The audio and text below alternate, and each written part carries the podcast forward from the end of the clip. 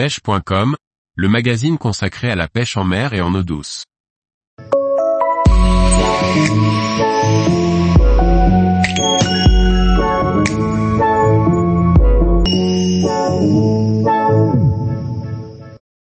Les 5 leurres qui ont bien fonctionné pendant ma saison 2022.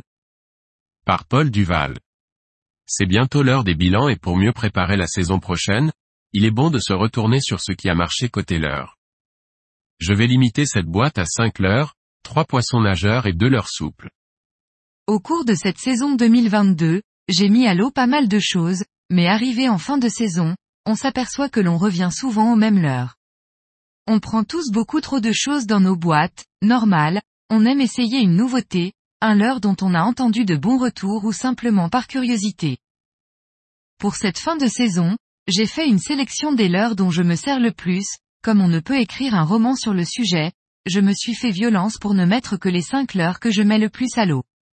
Et en y réfléchissant bien, je m'aperçois qu'avec cette boîte, je peux répondre à pratiquement toutes les approches qui correspondent à ma façon de prospecter un spot.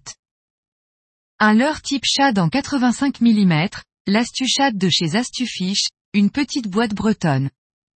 Ce leurre de 85 mm se met derrière des têtes plombées de différents grammages, de 5 à 30 grammes et existe bien sûr en une douzaine de couleurs. Pour cette saison, la majorité de mes prises a été faite avec la couleur bleue, sardine, sur des têtes de 12 à 20 grammes.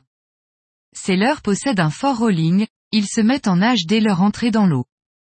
On peut les trouver en montage texan ou classique. Je réserve le texan pour les bordures.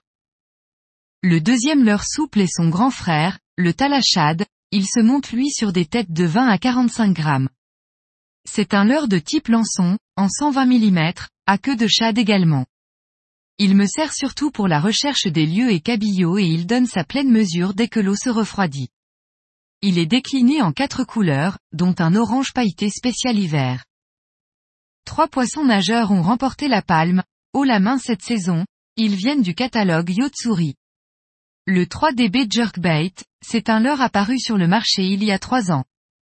Décliné en six couleurs, il est proposé en 110 mm. C'est un suspending, bruiteur. Il nage à environ 1,50 m sous la surface. Je m'en sers aussi bien en traîne qu'en lancer ramené, il est bon alors de pratiquer des pauses en cours de récupération. Le 3DB Shad, celui-ci se décline en 70 mm dans 5 couleurs. Il nage à environ 2 mètres sous la surface, je m'en sers aussi bien en traîne qu'en lancer ramené. Son point fort réside dans les filaments de mylar qui habillent l'hameçon de queue. Cela donne l'impression d'un poisson blessé qui perd ses écailles. Le dernier de la liste est le Crystal Deep Diver. Décliné en trois tailles, 90, 110 ou 130 mm, il plonge jusque 6 mètres sous la surface et est décliné dans une douzaine de couleurs, je m'en sers surtout en traîne. Comme déjà expliqué dans la description de ma façon d'exploiter un spot, je commence souvent par une traîne sur la zone, puis lorsque je pique un poisson, je sors les souples et ratisse la zone autour du kayak. Avec ces différents leurres dans ma boîte, je peux ainsi peigner correctement une zone, sans utiliser un grand nombre de leurres et à différentes hauteurs d'eau. Il n'est pas facile de se limiter dans son choix de leurre, mais si on y réfléchit bien, on utilise très peu de leurres contenus dans notre boîte. Je suis sûr que certains de vos leurres n'ont jamais vu l'eau, alors pensez à faire du tri.